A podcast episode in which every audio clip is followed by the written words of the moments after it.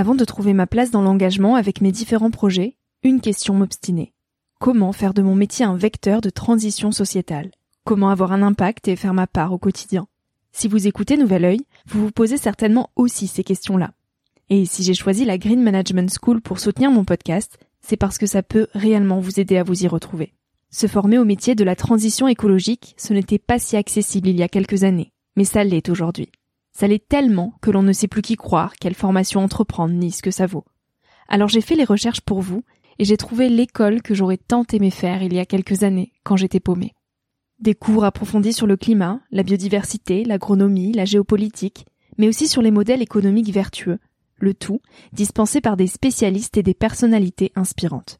Créer un autre lendemain que celui qui s'annonce, c'est leur mantra, et derrière cette idée, la mission de Green Management School est de former de nouveaux managers capables de transformer les entreprises et les organisations de l'intérieur. Toutes les informations sont en description. Merci à Green Management School de croire en nouvel œil en soutenant cette saison de podcast. Tout de suite, place à un nouvel épisode. Cet épisode est un extrait du podcast publié lundi dernier. Il est à écouter et à réécouter quand la motivation ou le sourire te manqueront. Ce mini-épisode pourra remplacer Instagram pendant ta pause de 10 minutes, se retrouver dans tes oreilles avant de t'endormir ou à ton réveil pour commencer ta journée dans la joie. Si cet extrait te plaît et que tu as envie d'en connaître plus sur mon invité de la semaine, l'épisode en entier t'attend chaudement sur Nouvel Oeil. Je crois qu'il y a un grand truc, en tout cas moi, qui m'aura beaucoup aidé, j'ai vu que ça avait aidé beaucoup des patients que j'ai suivis, c'est le jour où tu acceptes que l'adversité, c'est le loyer de la vie.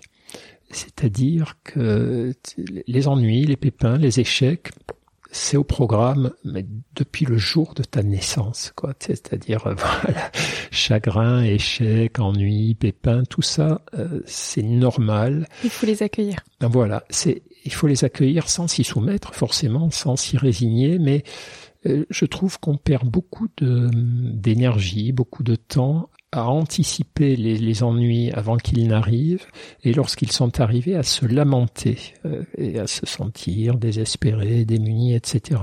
Et il me semble que le jour où on arrive à adopter l'attitude existentielle qui consiste à se dire ben, il y en aura, voilà, il y aura, il y aura des pépins. C'est le loyer de la vie une fois de plus. Et puis quand c'est arrivé à se dire, ok, voilà, maintenant je fais quoi avec ça? Ça, c'est les bases de l'acceptation. Hein. L'acceptation, ça ne veut pas dire se réjouir d'avoir des ennuis, ça ne veut pas dire souhaiter qu'ils arrivent, mais ça veut dire, ben, une fois qu'ils sont là, on, on, fait avec. On se dit, bon, ben, Qu'est-ce que maintenant je fais quoi avec ça? Quelles leçons, quels enseignements, de quelle manière je peux récupérer un peu, prendre soin de moi avant de, revoir mes projets à la hausse, à la baisse, dans une autre direction? Euh, donc ce truc-là, euh, le, rapport au réel, comprendre que le, que le réel, on a d'autres choix que de l'accepter et pas d'être sans arrêt en révolte ou en lutte ou en, désir de domination sur lui. Euh, ça, ça fait déjà baisser d'un cran pas mm. mal de nos, pas mal de nos angoisses. Et puis après, bah après, ça va être un peu du sur-mesure. C'est-à-dire certains, certaines personnes, bah leurs angoisses viennent beaucoup de leur tendance à, à surréagir émotionnellement au fond. C'est ce que disent les bouddhistes souvent dans, nos souffrances. Il y a une part qui est inévitable, c'est la voilà la, la part du réel. Quoi. Si euh, si, si j'ai un échec, euh, ben, tout échec est douloureux forcément. Si je me sens rejeté par des gens que j'aime ou que j'estime, ce rejet est douloureux et ça quelle que soit ma sagesse ou mon équilibre intérieur, ça restera une douleur, inutile de, nous mentir. Mais après, il y a une seconde partie de ma souffrance qui vient de mes constructions mentales. Mm. C'est la seconde flèche donc des bouddhistes, c'est-à-dire euh, échouer, c'est une chose douloureuse, et puis échouer et ensuite partir dans des ruminations du type euh, t'es nul, t'aurais pas dû essayer, puis de toute façon tu y arriveras jamais, tu as, tu as perdu la face, tu as perdu du temps, tu as perdu de l'énergie, pourquoi tu t'es foutu là-dedans, laisse tomber, voilà, ne fais plus jamais ce genre d'effort. C'est ça qui, c'est ces auto-intoxications chez certaines personnes qui finalement pèsent beaucoup plus lourd que les échecs. Les échecs, si tu as intégré qu'ils étaient inévitables, moi j'aurais soigné beaucoup de patients dans ma dans mon métier de, de psychiatre, j'ai soigné beaucoup de gens anxieux Et je me suis aperçu qu'il y avait un moyen radical pour ne jamais échouer, qu'ils appliquaient presque tous, c'est ne rien entreprendre, ne rien tenter, ne rien oser. C'est le Hmm. meilleur vaccin contre l'échec. Si tu veux pas On échouer, risque pas. Tu ne, voilà, ne prends aucun risque, ne fais rien, et là, ça c'est nickel. Tu n'échoueras jamais, mais euh, tu auras une espèce de petite vie totalement surprotégée, végétative, et qui te poussera, alors qui t'écartera de l'anxiété pour te pousser vers la dépression.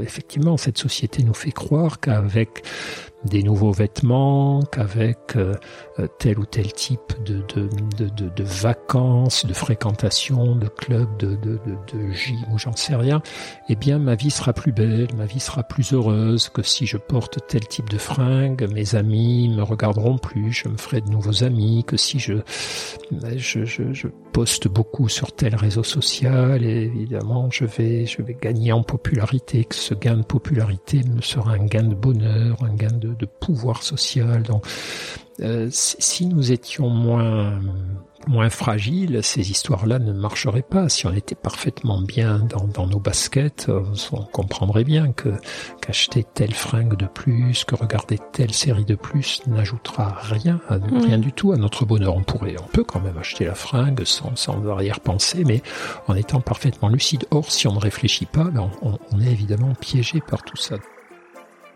Euh, si, si nous étions moins moins fragiles, ces histoires-là ne marcheraient pas. Si on était parfaitement bien dans, dans nos baskets, on comprendrait bien que qu'acheter telle fringue de plus, que regarder telle série de plus n'ajoutera rien, à- rien du tout à notre bonheur. On pourrait, on peut quand même acheter la fringue sans, sans arrière-pensée, mais en étant parfaitement lucide. Or, si on ne réfléchit pas, ben, on, est évidemment piégé par tout ça. Donc, ce qu'on a montré aussi, c'est que, et ça, c'est des, des données scientifiques assez robustes qui ont été multipliées, c'est que plus quelqu'un mène une vie matérialiste, c'est-à-dire résout ses problèmes psychologiques par l'achat d'objets ou de biens ou de prestations, euh, euh, quelles qu'elles soient, euh, plus quelqu'un euh, est matérialiste, donc plus il est anxieux et malheureux. C'est-à-dire que vraiment, il y a une corrélation absolue hein, entre le, fait de consommer, de trop, de surconsommer, de régler ses problèmes par la consommation et le fait d'accroître son malheur. C'est comme les réseaux sociaux. Toutes les études montrent que plus quelqu'un passe du temps sur les réseaux sociaux, plus il accroît son anxiété, plus il abaisse son estime de soi. Parce qu'au fond, ce sont des lieux où euh, on est toujours poussé à, à en faire encore plus. On est toujours poussé à montrer encore plus qu'on va bien, qu'on est heureux, ou qu'o- ou qu'o- qu'on qu'on va pousser à chaque fois plus loin pour augmenter encore notre visibilité.